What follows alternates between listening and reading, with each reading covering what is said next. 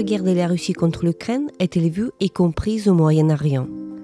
Quelle est la différence entre la guerre russe en Ukraine et celle en Syrie? Quel regard sur cette guerre jette un photographe qui a connu et couvert beaucoup de guerres? Vous écoutez le podcast L'Ukraine face à la guerre. Ce podcast est enregistré en Ukraine et par des Ukrainiens.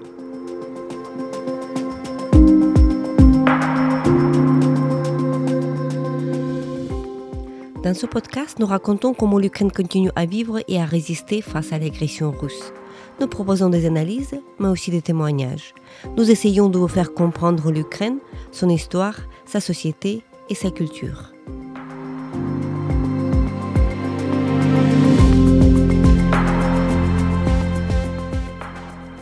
Je m'appelle Tetiana Ogarkova, je suis universitaire et journaliste, responsable du département international à l'Ukraine Crisis Media Center, une ONG dont la mission est d'informer le public étranger sur l'Ukraine. Avec moi, Amar Abdrabo, photographe et journaliste franco-syrien de renommée internationale. Il couvre depuis des décennies l'actualité du monde arabe. Actuellement, Amar est à Kiev. Il découvre la guerre russe en Ukraine.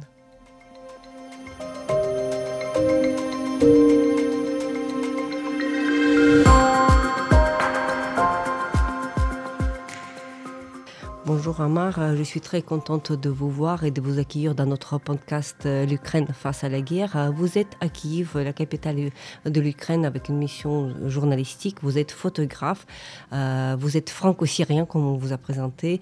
Vous travaillez en France, mais vous travaillez aussi au Moyen-Orient. Vous observez actuellement ce qui se passe ici en Ukraine. Et donc, ma première question à vous, quand vous fréquentez beaucoup au Moyen-Orient, quand vous connaissez beaucoup les pays qui sont là, la question qui est un peu ignorée ici en France et sans doute aussi en Europe, comment est-ce que les pays du Moyen-Orient, quelle attitude ont-ils par rapport à cette guerre que la Russie avait commencée contre l'Ukraine? Alors, merci de me recevoir d'abord. Et euh, ensuite, malheureusement, il n'y a pas une seule position. Quand on regarde, il y a plusieurs positions. Il y a. Euh, d'abord des gens qui ont comme comme, ma partie syrienne, on va dire, comme mes amis syriens, des gens qui ont déjà eu affaire aux mêmes tueurs, aux mêmes agresseurs, aux mêmes façons de bombarder des, euh, populations, etc. Donc qui, eux, sont bien sûr de tout cœur avec l'Ukraine, euh, puisqu'ils connaissent très très bien le problème. Après, il y a une autre partie de l'opinion que, que, je connais, que j'entends, je, euh, qui dit parce que malheureusement, c'est une région où depuis très très longtemps maintenant, le droit international est bafoué, le, la loi du plus fort est en vigueur, euh, qui, est habitué à beaucoup d'agressions, beaucoup de, violations des traités et des frontières, etc. Donc du coup, euh, cette partie-là de la population va regarder ça en disant, bah, finalement... Euh, c'est l'Ukraine, mais avant c'était le Liban, avant c'était l'Irak, avant c'était la Palestine, etc. Et qui vont dire euh, un petit peu un so what. Ou alors, euh, bon, c'est comme ça, on est dans un monde où le plus fort impose sa loi. Parfois c'est les États-Unis, là c'est la Russie, parfois c'est la Chine, etc., etc. Et que donc, on entend un petit peu cette musique qui veut dire, ils ont qu'à se résigner, ils ont qu'à vivre avec ça. Euh, on n'a pas le, on, peut pas décider ou on peut, on peut rien faire contre. Et puis il y a une autre partie qui, elle, est totalement, euh, faut pas se le cacher, qui est totalement pro-Poutine ou pro-Russie, qui a une espèce d'admiration de, l'homme fort, de, de, la masculinité, enfin des, des, espèces de valeurs que véhicule souvent la propagande russe. Euh, homophobes aussi, par exemple. Donc ils vont dire c'est une, euh, c'est aussi une bataille entre euh, une société entre guillemets saine, et bien sûr j'utilise beaucoup de guillemets, hein, c'est pas du tout ce que je pense, et une société malsaine qui serait en proie aux dépravations, au mariage homosexuel, etc. Et, donc qui voit Poutine comme une espèce de, chevalier euh, de l'ordre, euh, de l'ordre moral et de l'ordre politique qui va venir un peu euh, redresser tous ces gens-là avec des références à Dieu, des références à la religion, etc. Donc on a un peu, on a un peu les trois. C'est difficile de dire les pourcentages ou c'est difficile de dire les, les, les euh, les différentes euh, tendances, mais j'entends, j'entends ces trois sons régulièrement. Et donc ces trois attitudes que vous avez évoquées, ils sont repartis de, à, peu près d'une, il y a une part égale, c'est-à-dire que 30%, 30%, ou bien vous pouvez dire qu'il y a une attitude qui est plutôt quand même majoritaire? Je dirais que celle euh, qui, consiste à dire euh, il y a la loi du plus fort et on peut rien faire contre, j'ai l'impression que c'est la majoritaire. Mhm. C'est celle qu'on entend le plus souvent. Euh, les deux autres sont plus, plus minoritaires. Après, il y a aussi beaucoup d'ignorance. Beaucoup de gens ne connaissent pas bien tout ce qui se passe. Et, c'est vrai que parfois, les, questions euh, euh, telles qu'elles sont présentées, en tout cas telles pour quelqu'un qui n'a pas tous les, euh, toutes les cartes ou toutes les informations, beaucoup de gens me disent bah, si la Crimée, ce sont des Russes qui sont retrouvés là, c'est normal qu'ils retournent en Russie, c'est normal que, ça redevienne chez eux, etc. etc. donc, à moins de se documenter beaucoup, d'entrer de, dans l'histoire, et c'est l'histoire dans cette région, elle est compliquée, parce qu'il y a eu des, empires qui ont disparu, il y a des nouvelles républiques, puis il y a d'autres républiques qui ont disparu, etc. etc. Euh, si on ne fait pas cet effort-là, si on ne va pas vraiment chercher à savoir euh, qui fait quoi et qu'est-ce qui se passe aujourd'hui, parce que c'est pas tout ça n'est pas né en 2022 et tout ça n'est pas né en 2014. Il y a des choses qui, remontent à la Deuxième Guerre mondiale, voire à la Première. Donc du coup, c'est parfois très compliqué quand vous avez, euh, je veux dire, 20 ans et que vous êtes euh, à Amman ou, à Beyrouth, d'avoir exactement toutes les informations que vous voudriez pour pouvoir mieux comprendre. Il y a aussi la question de la couverture médiatique euh, de, ce conflit, qui est euh, quelle serait votre vision de cette couverture euh, médiatique, journalistique, vous qui êtes journaliste, comment est-ce que déjà le, sujet de, cette guerre de la Russie contre l'Ukraine est présent ou pas du tout? Il est présent. Mais il est présent à travers des prismes, parce que la plupart des médias, voire tous les médias traditionnels, on va dire, dans la région moyen-orientale, sont tous liés à des États. Et sont tous calquent, on va dire, leur couverture sur la position des États. Donc si vous dépendez du Qatar, bah, vous allez parler comme le Qatar voudrait que vous parliez. Si vous dépendez des Émirats, c'est encore autre chose. Euh, si vous dépendez de l'Arabie saoudite, etc., etc. Donc du coup, il y a une partie de ces médias euh, qui sont euh, qui ont toujours été, par exemple, pro, pro, pro iraniens, proches des Iraniens, et du coup à défendre Assad en Syrie, et du coup à défendre Poutine euh, en Ukraine. Donc du coup, euh, ces médias-là bah, vont vous présenter une... Euh, je veux dire, c'est comme Russia Today, quoi. C'est-à-dire qu'ils vont, vont vous dire c'est des nazis et des terroristes qui sont à Kiev et qu'il faut aller les... Les, les, les, chasser du pouvoir, qui sont nuisibles, qui sont méchants, qu'on qu est des gentils qui, qui vont remettre tout ça sur pied, etc. etc. C'est des choses que nous, enfin que moi, d'origine syrienne, j'ai vu encore une fois, c'est des choses très similaires, parce que en Ukraine, on a eu les nazis, entre guillemets, qui étaient le repoussoir, mais surtout ce qui touchait à la révolution syrienne, une révolution euh, qui, par beaucoup d'endroits était une révolution parfois laïque, une révolution euh, citoyenne, qui voulait reprendre en main beaucoup de choses, etc., eh bien, elle était présentée comme une révolution de djihadistes, parce que c'était ça le repoussoir. Donc les djihadistes fonctionnaient un peu comme les nazis pour l'Ukraine, c'est-à-dire qu'on peut-être que oui, il y a 1% de, de, personnes qui étaient comme ça, qui étaient djihadistes, qui disaient il faut tuer les chrétiens, il faut, euh, faut couper des têtes, etc. Alors on prenait ces, ces personnes-là qu'on mettait sur le devant de la scène médiatique, on les présentait et qui cachaient tout ce qu'il y avait derrière. Euh, tout, euh, tout, rêve, on va dire, laïque, tout rêve citoyen, tout rêve de, de dignité était totalement caché par deux ou trois slogans ou, ou, une centaine, on va dire, une centaine d'imbéciles ou de djihadistes ou de gens on les sélectionnait parce qu'on disait tenez regardez lui est venu de Tchétchénie lui il est venu de, de, France lui il est venu de Belgique etc et c'est vrai que pour une grande partie de l'opinion parce qu'elle est paresseuse ou parce qu'elle ne sait pas trop comment vérifier ou comment aller chercher l'information, bah pour beaucoup de gens, ça fonctionnait très bien. Tout de suite, ils disaient Ah non, moi, je ne pourrais jamais soutenir quelqu'un qui est euh, djihadiste. Et donc là, c'est la même chose. Là, je, me suis retrouvé avec des gens qui disaient oh, L'Ukraine, mais moi, je ne vais jamais soutenir des, nazis.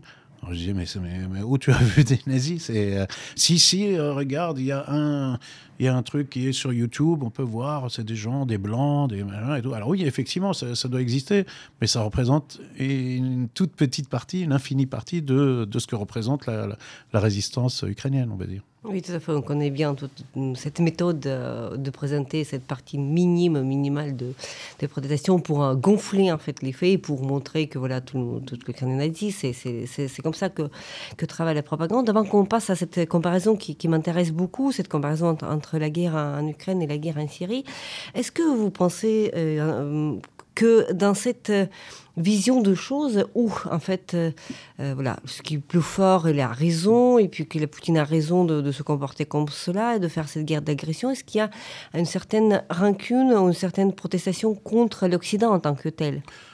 Sans doute, absolument. Il y a ça. Il y a, une rancune, il y a une. Euh, y a un désintérêt, il y a même une, opposition. C'est-à-dire qu'on va se dire, ah, on va dire l'ennemi de mon ennemi est mon ami. Donc si, euh, si les Américains veulent faire la guerre à Poutine, et, et, les Américains nous ont fait la guerre à nous, donc ça veut dire que Poutine est plutôt sympa. Beaucoup de gens vont avoir cette... Euh, bien sûr, il y a cette rancune, il y a, cette, euh, il y a des frustrations aussi. C'est-à-dire que des gens vont vous regarder vous dire... Bah, un pays qui ne respecte pas les frontières, un pays qui va détruire ses voisins, un pays qui est, qui est méchant, un pays qui a des discours de haine et tout, et ils disent il y a Israël, Israël, c'est exactement comme ça. il ne respecte pas les frontières, il bombarde ses voisins. Et, hein. Pourtant, personne ne fait la guerre à Israël. Pourquoi on va faire la guerre aux, Russes? Pourquoi on va faire la guerre aux Irakiens, etc. Donc, il y a aussi cette, euh, cette rengaine qui existe. On ne peut pas l'ignorer.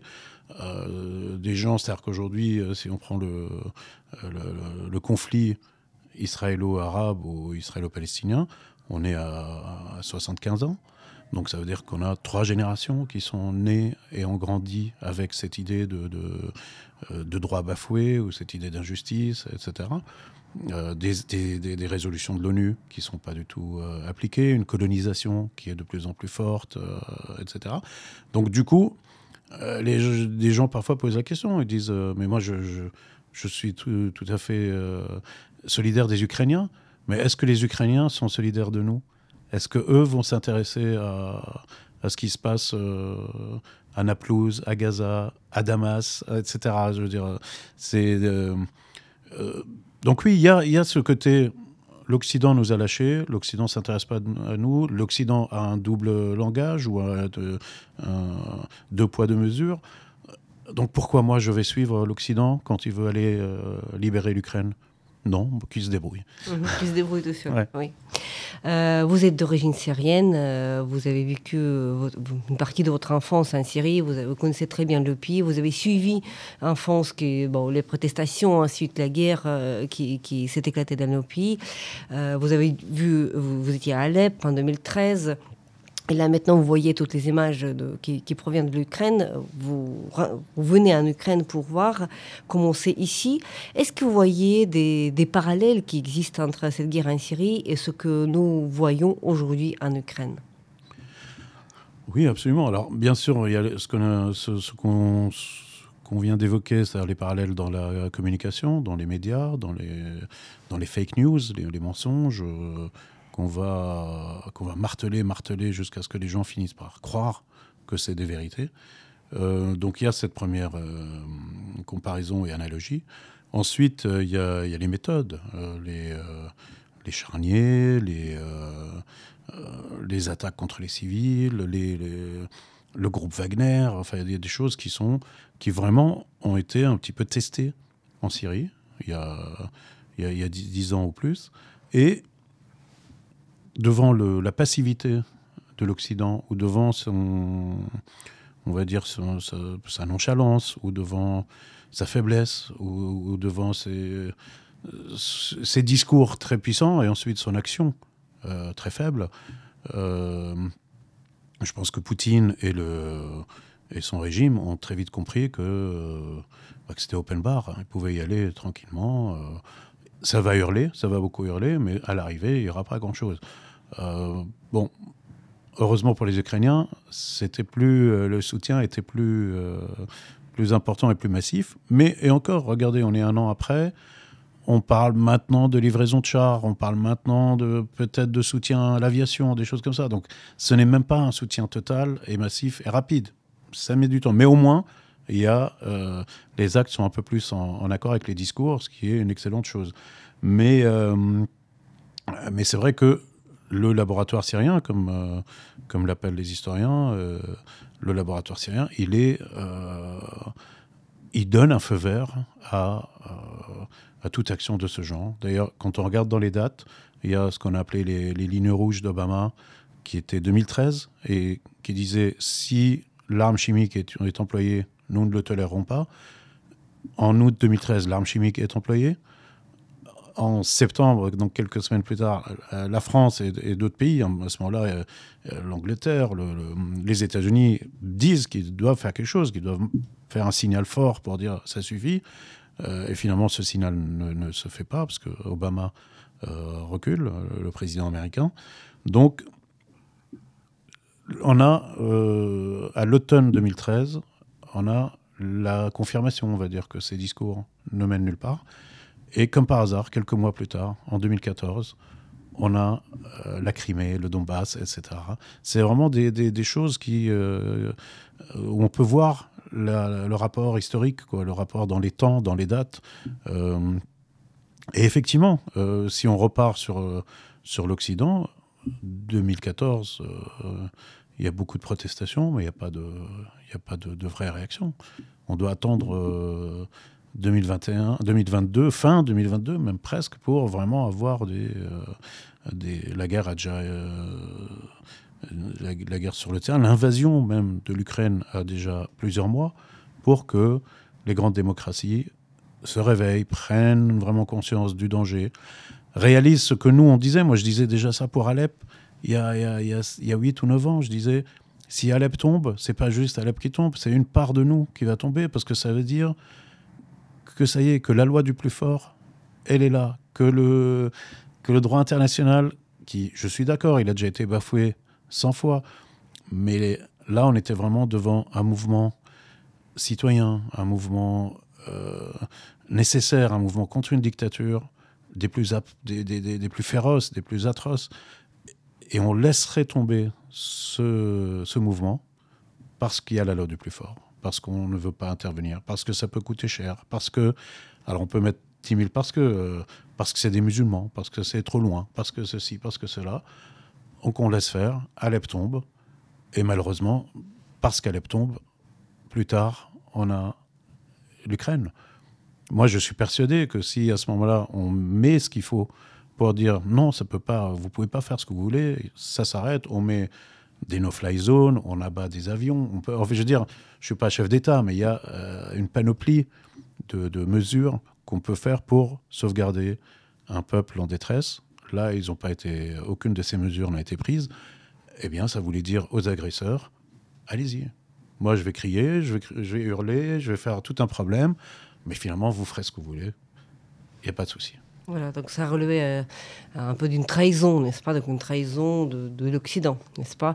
Euh, Pour vous surtout, vous qui êtes à moitié européen, c'est-à-dire que vous, vous habitez, vous, vous, vivez dans ce contexte européen, donc j'imagine que c'était euh, très douloureux que de voir cette trahison. C'est douloureux et c'est euh, ça, me, ça, me, fait de la peine de dire que c'est quelque part euh, c'était prémonitoire, mais c'était pas c'était pas une surprise. Je veux dire, pas, moi, je n'ai pas fait polytechnique ou, des très grandes écoles pour savoir que bah, si vous laissez faire le mal entre guillemets, moi, j'ai pas j'ai pas peur de dire le mal contre le bien. Euh, je sais qu'il y a beaucoup de gens qui sont réticents, qui disent attention, là là là. là moi, je le dis, il y a des fois où on est vraiment devant des batailles où il y a le bien et le mal. -dire quand des gens torturent, violent, euh, exécutent des enfants, etc. Bah, c'est le, mal. On va vous dire plein de choses. Ah oui, mais attends, les autres, ils ont fait ceci, ils ont fait cela. Non, c'est pas, il y a pas de, c'est pas la même chose. C'est pas, c'est pas deux belligérants. Il y a vraiment un agresseur et un agressé. Il y a un, il y a un qui se moque de, de toute loi humaine et l'autre qui essaye de les défendre. Donc c'est pas du tout de la même, euh, du même bois, quoi. C'est pas la même façon de, de, de, dealer avec eux. Donc on avait ce côté un peu prémonitoire, euh, quelques-uns, où on se disait, si là, ça, si là ça se passe mal, ça risque de se passer mal ailleurs. Et, qu'est-ce qu'on pourra faire? On ne pourra pas faire grand-chose. Alors, malheureusement pour les Ukrainiens, c'était là. Mais euh, quand on regarde bien, bah, ça aurait pu être la Pologne. Là, on parle de la Moldavie. Là, on parle de, plein de. Je veux dire, il y, a beaucoup de candidats dans ce genre de choses. Et après, c'est la, c'est la fable de la fontaine, vous savez, c'est le loup et l'agneau. Donc c'est dire, ah bah si c'est pas toi, c'est ton frère, c'est pas grave, j'ai envie de te, te, manger, puis je te mangerai, quoi. C'est, exactement ça. Après, on va trouver des excuses, on va dire, oui, mais il voulait aller à l'OTAN, il voulait faire je sais pas quoi, il voulait... C'est pas ça qui compte. Ce qui compte, c'est vraiment, on regarde les discours, on regarde les, les, euh, on regarde les, les discours et les actes, et on voit qu'il y a une intention comme ça depuis longtemps. Elle n'est pas, pas née hier, quoi. Donc cette réflexion morale, voilà, elle nous touche beaucoup les Ukrainiens parce que on a, on dit souvent que le mal impuni, il revient toujours. Nous vivons dans la géographie où en fait le mal absolu, le totalitarisme soviétique qui a fait des millions de victimes donc durant des décennies euh, de voilà de, cette règne totalitaire n'a jamais été puni. On parle beaucoup de nazis, bien sûr, mais il y avait quand même un procès de Nuremberg, il y avait quand même des, des coupables, de, des condamnés, même s'ils n'étaient pas nombreux, mais quand même il y avait cette reconnaissance de voilà de cet mal. Alors que dans notre géographie, nous on comprend que voilà le système communiste était aussi un mal absolu, mais c'était jamais reconnu comme tel ni à l'intérieur euh, de, nos États qui ont, qui ont submergé dans son contexte post-soviétique. Euh, en Russie surtout, en Ukraine, on avait commencé ce processus de décommunisation, mais c'était qu'en 2015, après la révolution de la dignité, après Euromaidan. Donc c'est un peu tardivement, mais il y a quand même eu ça. Mais quand on dit, euh, rien qu'en France, quand on dit que le communisme c'était un mal tout aussi un mal comme un autre, un mal comme le nazisme, bien sûr, ça passe pas. Ce message ne passe pas parce que justement, voilà, on a de problème de prouver que euh, le système communiste qui avait tué euh, 4 millions, hein, donc 4 millions euh, d'Ukrainiens seulement suite à cette famine artificielle organisée ici en Ukraine, ou bien on parle aussi des purges, on parle aussi de toutes les atrocités du système totalitaire, mais ça ne passe pas parce que ça, ça, ça paraît être euh, lourd. Donc un mal impuni, donc pour reprendre voilà votre idée de voilà donc euh, le bien contre le mal et le mal qui s'il n'est pas arrêté, s'il n'est pas puni, donc il, continue à, revenir à chaque instant. Et donc euh, heureusement y ait, on a l'impression que c'est une prise de conscience euh, a lieu aujourd'hui.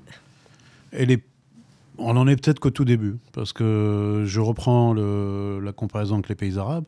Euh, l'une des, l'une des pires catastrophes pour les pays arabes, c'était euh, le, le leg, on va dire, des, des, républiques socialistes, entre guillemets, c'est-à-dire de, ce bloc de l'Est. C'est le même qui était soutenu par l'Union soviétique, qui, était, euh, qui ont conseillé des gens comme Nasser, par exemple, en Égypte. Alors Nasser, c'est une très grande figure charismatique que les gens adorent, même aujourd'hui, après 50 ans, plus de 50 ans après sa mort.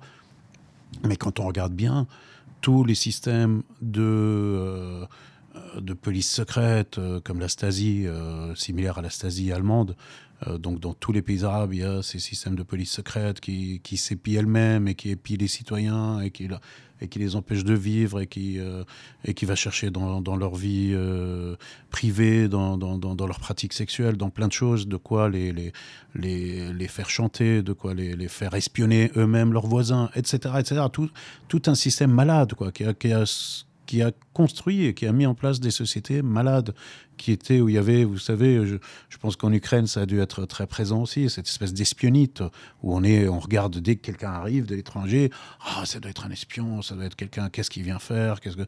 donc ça vous empêche de communiquer avec les peuples, ça vous empêche d'être curieux, ça vous empêche de savoir euh, qui, enfin, si votre voisin vous pose une question, vous allez vous dire pourquoi il me pose la question, peut-être qu'il va aller me dénoncer, etc., etc., etc. Donc c'est des sociétés totalement malades et qui, 50 ans après, euh, vous avez parlé du Parti communiste en France, mais 50 ans après, aujourd'hui, critiquer Nasser en Égypte et dans un certain nombre de pays arabes, c'est très compliqué.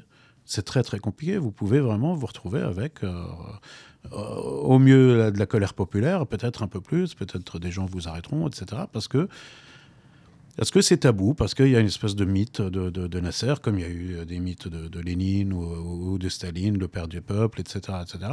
Euh, on n'a pas le droit de, dire euh, peut-être c'était un salopard, peut-être c'est quelqu'un qui, euh, qui a mis en place un système qui nous a rendus malheureux. il faut le dire. Et elle a rendu malheureux nos parents, il nous a rendu malheureux nous. et bon, là, on arrive un petit peu à casser. Et encore, il y a beaucoup de pays où c'est encore très compliqué de sortir de ces, de ces héritages, ces héritages de, des dictatures militaires comme ça qui se euh, alors en plus en Syrie, ça devient ensuite euh, héréditaire, on le passe à l'enfant, etc. Donc c'est euh, donc oui, je, je, je, je reconnais qu'il y a un début de prise de conscience peut-être mondiale, mais vraiment un tout début un peu timide. On n'en est pas encore à, euh, malheureusement, beaucoup des acteurs de ces périodes-là sont décédés, donc on ne pourra jamais vraiment les juger. Mais au moins, est-ce qu'on peut juger leurs faits, quand même, leurs actes, et peut-être en tirer des leçons pour, l'avenir? Voilà, donc tirer des leçons pour l'avenir, pour changer le cours de choses, pour changer, pour euh, faire cette rupture avec le passé, pour euh, commencer des zéro. On ne commence jamais du zéro, bien sûr, mais quand même faire voilà, cette rupture de, du mal. Vous avez travaillé en Syrie pendant la guerre donc, comme photographe, euh, comme journaliste, vous avez vu pas mal d'atrocités. Euh, quelle était euh, votre impression, sans doute, la plus forte, bah, la plus importante, la plus douloureuse, de cette guerre? Et quel regard jetez-vous aujourd'hui sur, sur la fin de cette guerre? Avec quel sentiment elle vous laisse? Avec un sentiment d'injustice ou autre? Alors, bien sûr, il y a l'injustice ce qui était le plus beau dans cette, euh, dans cette révolution, moi je l'appelle toujours comme ça avant de parler de guerre, parce qu'il y avait une vraie tentative, une vraie, un vrai euh, désir de changer les choses. Euh, et ça, je trouvais ça formidable quand même. Des gens qui savaient qu'ils risquaient très gros et qui quand même allaient tous les jours défiler, allaient défier les, les, les, sbires et les, les polices secrètes dont j'ai parlé tout à l'heure, de, tout genre, même les militaires, beaucoup de militaires avaient fait défection parce qu'ils ne voulaient pas tirer sur leurs frères, euh, etc. Donc même les militaires eux-mêmes étaient poursuivis par les, miliciens ou les, polices secrètes euh, qu'on appelle les, les en, Syrie. donc, donc ça, c'était admirable, ce courage, cette volonté de changer les choses, cette volonté de tourner une page donc ça, ça m'a énormément touché et, impressionné. Encore aujourd'hui, dix ans après, j'en parle avec beaucoup d'émotion. Après, euh, ce qui était plus rageant finalement, c'était de bah, pas avoir pu plus les aider quelque part. C'est-à-dire qu'on a, moi j'ai fait ce que je savais faire en, médias, on va dire en presse, mais devant aussi un petit peu d'intérêt, mais beaucoup d'indifférence. Euh, beaucoup de gens qui n'étaient pas passionnés par, ce qui se passait, qui. Euh, c'était pas ça. C'était le terme qu'on nous disait à l'époque. On disait c'est anxiogène. Tu sais, alors là, la Syrie, c'est anxiogène. Hein. tu montres ça aux gens, euh, ils changent de chaîne. Si c'est à la télé, si c'est dans un journal, bah, c'est pas bien. Il faut trouver des sujets positifs. Bah des sujets positifs. Je veux dire, on peut en trouver peut-être sur l'écologie et encore, on peut en trouver sur certains problèmes, mais là, sur la série, pour moi, les, sujets positifs, c'était les institutrices qui continuaient à faire école, alors que la, ville était assiégée et qu'il y avait des bombardements. Alors on dit oh ouais mais bon non c'est pas c'est pas assez engageant. Il faut des trucs hein. est-ce que t'as pas une famille française euh, qui voulait rejoindre Daesh euh, qui finalement a changé d'avis euh, enfin des trucs mais vraiment c'était le, le, petit trou de serrure quoi de rien du tout. Alors je disais bah non j'ai pas j'ai pas ça. Oui mais ça ça serait vraiment formidable pour le, téléspectateur ou pour le, lecteur français. En dehors de ça toutes ces belles aventures humaines que, que tu racontes elles sont bien, mais euh, on, ne me disait pas comme ça, mais je comprenais que c'était un peu chiant, un peu ennuyeux, quoi. C'était pas terrible euh, le, pour l'audience, c'était pas terrible pour les ventes d'un journal, etc., etc.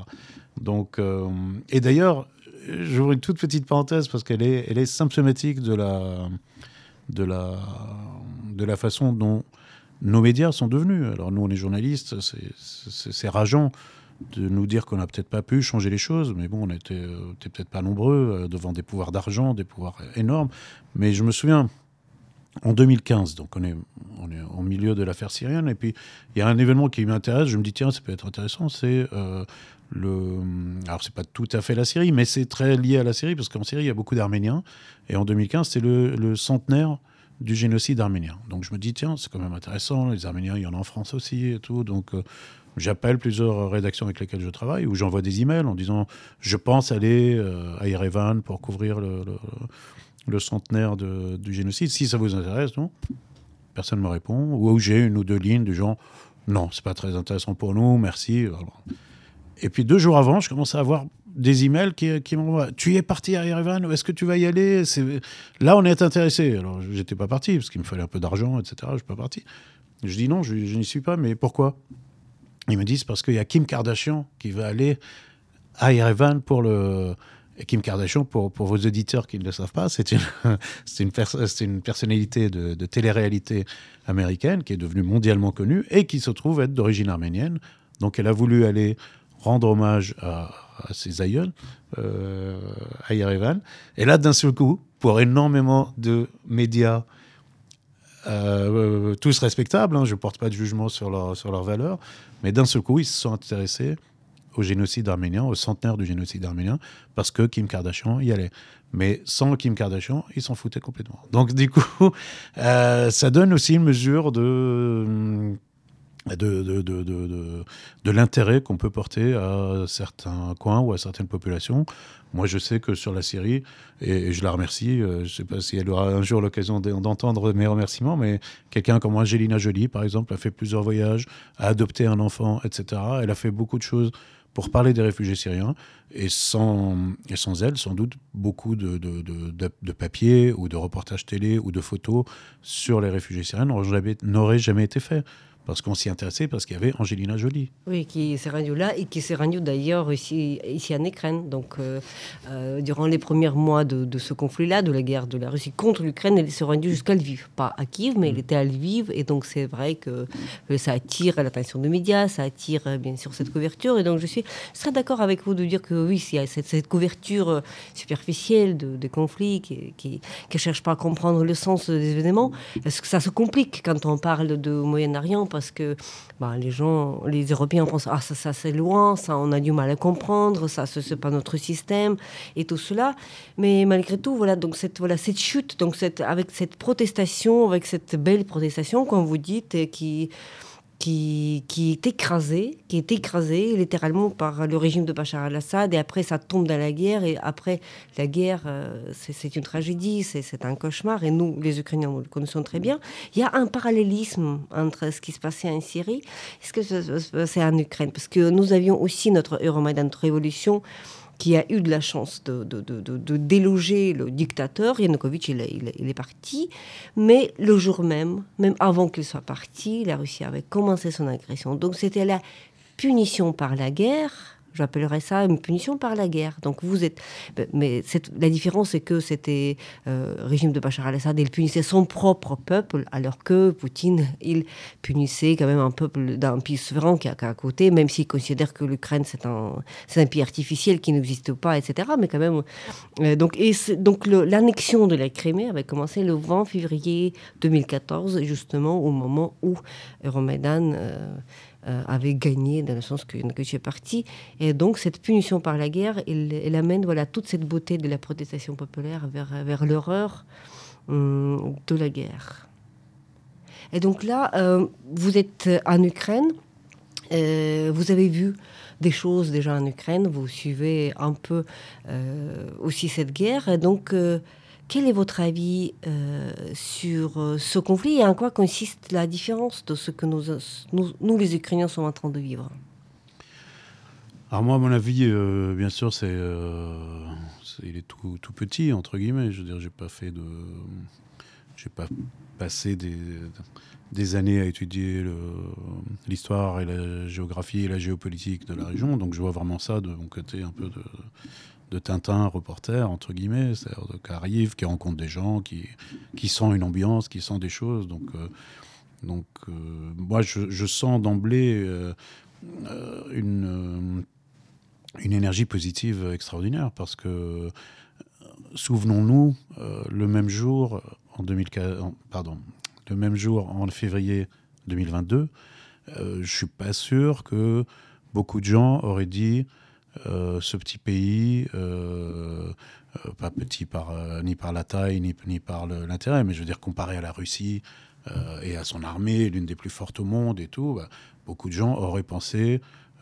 sans, sans, sans, être de mauvaise foi, que qu'ils ne résisteront pas longtemps, que, que, vous ne résisterez pas longtemps, que ça sera balayé en quelques jours. Euh, je me souviens que c'est comme ça qu'on disait peut-être au Kremlin, euh, ou peut-être aller en quelques semaines ou quelques mois, mais que c'est une affaire réglée, quoi. C'est pas, pas très grave. Donc, euh, donc le fait que tout ça a été démenti, le fait qu'on on se retrouve un an après avec au contraire, l'espoir d'une victoire a, totalement changé de camp. Euh, avec une mobilisation mondiale, même si elle n'est pas encore au, niveau euh, souhaité, mais elle existe, on en parle. Il y a eu cette semaine, euh, moi j'ai vu dans, Kiev, j'ai vu au moins quatre ou cinq chefs d'État, des, très importants. Donc du coup, il y a cette énergie positive qui fait que on n'a pas laissé tomber l'Ukraine. On n'a pas, on a peut-être traîné, on a peut-être euh, hésité. Euh, il y a peut-être eu des, discussions sur euh, faut-il aller ou pas, etc. C'est tout à fait possible et on en sait parfois que des, bribes. Mais en tout cas, on n'a pas laissé tomber. On est, on est aux côtés des Ukrainiens et, moi je le vois aussi dans la façon dont les gens me regardent dans la rue quand ils voient que je suis pas d'ici ou qu'ils entendent quand je parle et qu'ils voient que je ne parle pas euh, leur langue, euh, il y a une très belle énergie positive. Il y a les gens qui, ont, qui sont curieux de savoir d'où vous venez, qui, euh, parfois vous remercient quand ils voient que vous n'êtes pas d'ici, bah parce que vous avez fait le déplacement, que vous êtes là. Un moment un peu critique. Donc, vous savez, c'est comme quand vous, allez visiter un cousin un peu malade. Il, est, il peut être plus content euh, quand vous arrivez à ce moment-là que si euh, il a une très belle maison et que tout va bien et qu'il vient de s'acheter une nouvelle voiture. Euh, c'est pas la même visite, quoi. Donc, euh, donc je sens ça dans, les, dans, dans, le regard des gens. Je le, je le vois dans ce qu'ils me disent, spontanément parfois. Ils partent dans des, dans des excès de, de, bonheur et c'est très agréable. Donc il y, a il y a cette énergie positive. J'ai pas vu, franchement, alors j'ai pas vu non plus un million de personnes, mais des gens que j'ai vus, j'ai pas vu, euh, j'ai pas vu une rancœur, j'ai pas vu quelqu'un un peu méchant, un peu euh, critique qui va vous dire, euh, j'en sais rien, moi les, occidentaux ont traîné, les occidentaux nous ont laissé tomber, les des choses qu'ils pourraient dire d'une façon ou d'une autre. j'ai pas vu ça, franchement, il y, a beaucoup beaucoup d'énergie positive, il y a de l'espoir, ce qui est formidable. Il y a bien sûr de la tristesse et des, malheurs devant les traces de, de l'occupation, encore ici pas très loin de, Kiev. Euh, après, il y a aussi, euh, ça c'est très agréable de nos jours, il y a, il y a de l'héroïsme. Il y a des héros, des gens vous racontent euh, l'histoire de telle ou telle personne qui a, qui a fait ceci, qui a sauvé des, gens, qui a, qui, a, défendu son quartier, qui a défendu son bâtiment, etc. Euh, je trouve que euh, c'est très agréable finalement, parce qu'aujourd'hui, euh, le héros, on ne sait plus trop ce que c'est. Est-ce que c'est celui qui a, arnaqué des gens sur Facebook pour devenir un milliardaire, ou est-ce que c'est celui qui a vendu des, bitcoins, ou je ne sais pas quoi Enfin, le, concept même de héros, on, l'a un petit peu perdu. Donc du coup, avoir comme ça autour de soi, alors bien sûr dans des circonstances malheureuses, je le déplore comme tout le monde, mais quand même avoir euh, cette, euh, cette génération, on va dire, euh, avec des héros, des héros concrets. parfois, ça peut être des infirmières, parfois, ça peut être même des, des gens qui. moi, j'ai vu des gens qui nettoient les rues en temps de guerre, j'ai vu des gens qui conduisent des bus. Ça a l'air de rien, mais croyez-moi, j'ai été dans beaucoup de capitales en guerre, très souvent les services généraux comme ça, c'est les, les, premiers qui disparaissent parce que les gens se disent j'ai pas envie d'aller me, Enfin, c'est la guerre, on ne va pas venir me, reprocher d'être parti, et hop, euh, beaucoup de gens disparaissent. Euh, et là, on voit, pour moi, c'est aussi des héros, des héros du quotidien, c'est les, les, gens qui font que bah, la poste fonctionne, les, bus, les, euh, tramways, etc. Bah, en temps de guerre, c'est, vraiment pas mal. C'est une forme de résistance que de continuer la vie normale pendant les temps qui ne sont pas du tout normaux. Et puis, on a tous vu euh, des images euh, des gens à Kharkiv qui étaient encore bombardés à cette époque-là. Il y avait des femmes qui plantaient des fleurs, par exemple, à la place centrale. Donc, rien que vous plantez des fleurs pendant les bombardements, ça peut, paraître hum, comme ça impossible, mais voilà, ça sauvait en quelque sorte les, les gens. Et puis voilà. J'aime bien votre réflexion sur le héroïsme et puis le retour de sens dans ce mot-là qu'on a qu'on a dans, ce cynisme moderne, un peu, on perd euh, le sens de mots qui, qui était important hein, à l'époque. Donc, donc, retour aux mots qui, qui avaient du sens. Mais la, résistance, on va dire, par la vie euh, normale et quotidienne, moi, je trouve ça euh, vraiment admirable parce que c'est vrai qu'on a tendance à céder à la panique, on a tendance à avoir peur. La peur est, présente dans nos sociétés aujourd'hui. Donc, le fait de continuer à, aller travailler, à, à prendre son café ou sa bière, euh, à payer ses impôts, etc. C'est des choses. Euh, alors, c'est pas la même chose que de que de sauver euh, tout un immeuble, mais c'est aussi héroïque dans un sens parce que ben, c'est une façon de dire aux tueurs allez-y, enfin, faites, faites ce que vous avez à faire. Moi, je fais aussi ce que j'ai à faire. Je continue ma vie.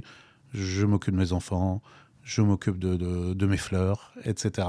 Et je trouve que c'est une très très belle façon euh, de leur dire, euh, bon, des gros mots, on peut peut-être pas les dire sur le, sur le podcast, mais enfin de, de leur dire merde un peu. Quoi. Mhm. Et sans doute la dernière question, mais qui, qui est très importante, peut-être que vous, vous, allez développer un peu. Euh, quand les Ukrainiens sont massivement partis à l'étranger, donc on a, on a essayé, on a compris ce que c'était, ce que ça veut être les réfugiés. Donc pendant des décennies, on parlait des, des réfugiés syriens et autres. Donc là, les Ukrainiens réfugiés on, avait, on a, quand même ressenti cette rancune hum, qui venait des, du Moyen-Orient, entre autres aussi, c'est que, mais pourquoi? Pourquoi les Ukrainiens, ils sont aidés? Pourquoi ils sont soutenus? Et nous, on n'est pas. Et donc, mais, ma question porte sur autre chose. Donc, nous avons déjà évoqué cette question du mal impuni, qui était là en Syrie, qui était là ailleurs et qui, actuellement, qui, agit actuellement en Ukraine. Euh, en cas de victoire de l'Ukraine qu'on espère, est-ce que vous croyez que ça pourrait être une fin de, voilà. Donc le mal sera enfin puni et que ça pourrait entraîner des choses, des conséquences positives pour les autres aussi, pas uniquement pour les Ukrainiens, mais aussi pour d'autres régions. Donc on va, on va faire euh, ce chemin euh, ensemble en quelque sorte, non? À moi, comme je, comme je vous disais que hum, si, euh, que si Alep tombe, notre humanité tombera avec. Je pense que si Alep euh, avait résisté et avait gagné, notre humanité aura, aurait gagné aussi avec. Donc ce qui vaut pour Alep vaut aussi pour, euh, pour l'Ukraine, dans le sens où, euh, bien sûr, s'il y a une victoire que je souhaite et qui n'est pas impossible, au contraire, c'est une victoire de nous tous. C'est une victoire de, encore une fois, je vais utiliser des mots qui vont faire hurler peut-être certains, mais tant pis pour eux. Mais c'est aussi une victoire du bien contre le mal. Et donc, euh, forcément, pour beaucoup de gens, ça sera une belle nouvelle. Ça sera bien. Ça voudra dire que le fait qu'on ait euh, euh, tous les pouvoirs, qu'on ait des super avions, qu'on ait les derniers missiles, qu'on ait je sais pas quoi, bah, ça suffit pas. C'est pas ça vous ça vous permet pas d'imposer votre loi comme ça, comme vous voulez, c'est pas la jungle, etc. Même si nous, finalement, quand on observe le monde, on sait que très souvent ailleurs, ça va être encore la jungle, ça va être encore le plus puissant qui va martyriser le plus faible, etc. etc. C'est malheureusement plus ou moins la norme. Mais quand même, s'il y a cette éclaircie qui arrive, s'il y a ce, cet espoir qui arrive, bien sûr, il pourra ouvrir le chemin à beaucoup de choses euh, entre les peuples. Euh, maintenant, pour ce qui est de, la rancœur, on va dire, euh, qu'avaient les, euh, les populations du Moyen-Orient, notamment les Syriens, elle n'était pas tellement sur le fait, il n'y avait pas de jalousie du, genre les Ukrainiens sont mieux accueillis que nous. Non, c'était plus une rancœur sur le regard occidental qui était posé sur ces réfugiés. C'est-à-dire que il y avait eu des chaînes, des chaînes de télé qui s'étonnaient en disant Ah, mais là, là, les réfugiés sont, ils sont blonds, ils sont comme nous, ils sont, euh, ils sont quelque part, on a l'impression qu'elle disait, ils sont beaux, pourquoi sont-ils réfugiés? Alors que, donc, ça n'était pas dit, mais dans, dans, le sens, ça voulait dire les bruns, les, les, petits, les arabes, etc., eux, c'est pas grave, parce que ça fait, finalement, ça fait 50 ans qu'on les voit comme réfugiés. Ils sont réfugiés de partout, qu'ils soient palestiniens, qu'ils soient irakiens, qu'ils soient iraniens, qu'ils soient syriens. Il y en a des Libanais, c'est un plus petit pays, mais il y a aussi beaucoup de, réfugiés, une guerre, euh, une guerre atroce. Donc, c'est ce son-là que les gens n'aimaient pas et que les gens critiquaient, avec aussi toujours forcément une pointe de racisme qu'on peut entendre. Hein. Euh, euh, les gens vont dire ah bah oui, on veut bien avoir des réfugiés de Syrie par exemple, mais des chrétiens, parce qu'il y a des chrétiens en Syrie. Eux oui, ceux-là on veut bien les avoir, mais pas les musulmans. Et on a envie de dire, mais enfin, ça fait, ça fait 200 ans, ça fait depuis la Révolution française, qu'on nous on dit et qu'on a appris et qu'on développe l'idée que on est tous égaux. Les hommes naissent et demeurent égaux en droit. Donc pourquoi, pourquoi quelqu'un va venir vous dire, Louis, je veux lui donner des droits, je veux lui donner une maison, je veux lui donner un, un, toit, mais lui non parce parce qu'il est mal né, il a, il a le mauvais prénom, il a la mauvaise religion. Donc c'est ça finalement qui était le, qui était le, le, cri, on va dire, de, de, de rancune. Pas du tout contre les Ukrainiens, pas du tout. Au contraire, il y avait une vraie sympathie en disant ah bah, finalement, ils, vont comprendre ce que nous on a vécu et peut-être ça va nous rapprocher d'eux, il n'y a pas de souci. Mais c'est vrai que ces commentaires qu'on avait de l'autre côté, qu'on pouvait avoir dans des mairies, euh, pas forcément en France, hein, ça pouvait être en Hongrie, ça pouvait être en Pologne, ça pouvait être dans, beaucoup de pays où, euh, où il y avait des commentaires un petit peu qui disaient bon, c'est là où on veut bien les accepter, euh, finalement ils sont comme nous. Et, les autres, bah non, ils sont pas comme nous alors qu'ils peuvent mourir. Et, et, malheureusement, c'est des phrases qu'on a entendues sur ce qui se passe en Méditerranée. Quand vous dites, regardez, en Méditerranée, ah bah oui, mais bon, euh, tant pis pour eux. Quoi. Ils avaient qu'à pas prendre le bateau et tout, comme si on prenait le bateau de, de bon cœur. Quoi. Oui, comme si c'était un voyage oui, de, de, des vacances, des vacances, et qui comme si c'était un choix. Donc, Absolument. voilà, parce que c'est l'expérience de guerre qui fait comprendre qu'en fait, euh, le fait, euh, le devoir ou la nécessité de quitter son pays, c'est jamais facile, c'est jamais, c'est jamais fait par choix, c'est toujours fait par la nécessité, par le besoin de sauver sa vie, souvent la vie de ses enfants. Donc, ce que nous, les Ukrainiens, nous comprenons aujourd'hui euh, beaucoup mieux qu'on comprenait il y a quelques années quand nous avons suivi, bien sûr, la guerre en Syrie mais là maintenant, nous, avons la même expérience et nous partageons bien sûr les douleurs de d'autres peuples qui ont dû endurer cette expérience de la guerre. Merci beaucoup Amar pour cette euh, conversation absolument intéressante et éclairante en beaucoup d'aspects. Merci beaucoup. Merci Tatiana.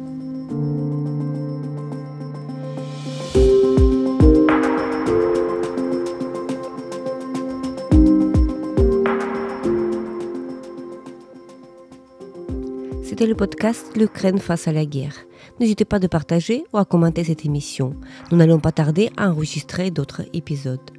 Je m'appelle Tetiana Ogarkova, j'étais accompagnée par Amar Abdrabo, photographe et journaliste franco-syrien. Restez avec nous et soutenez l'Ukraine.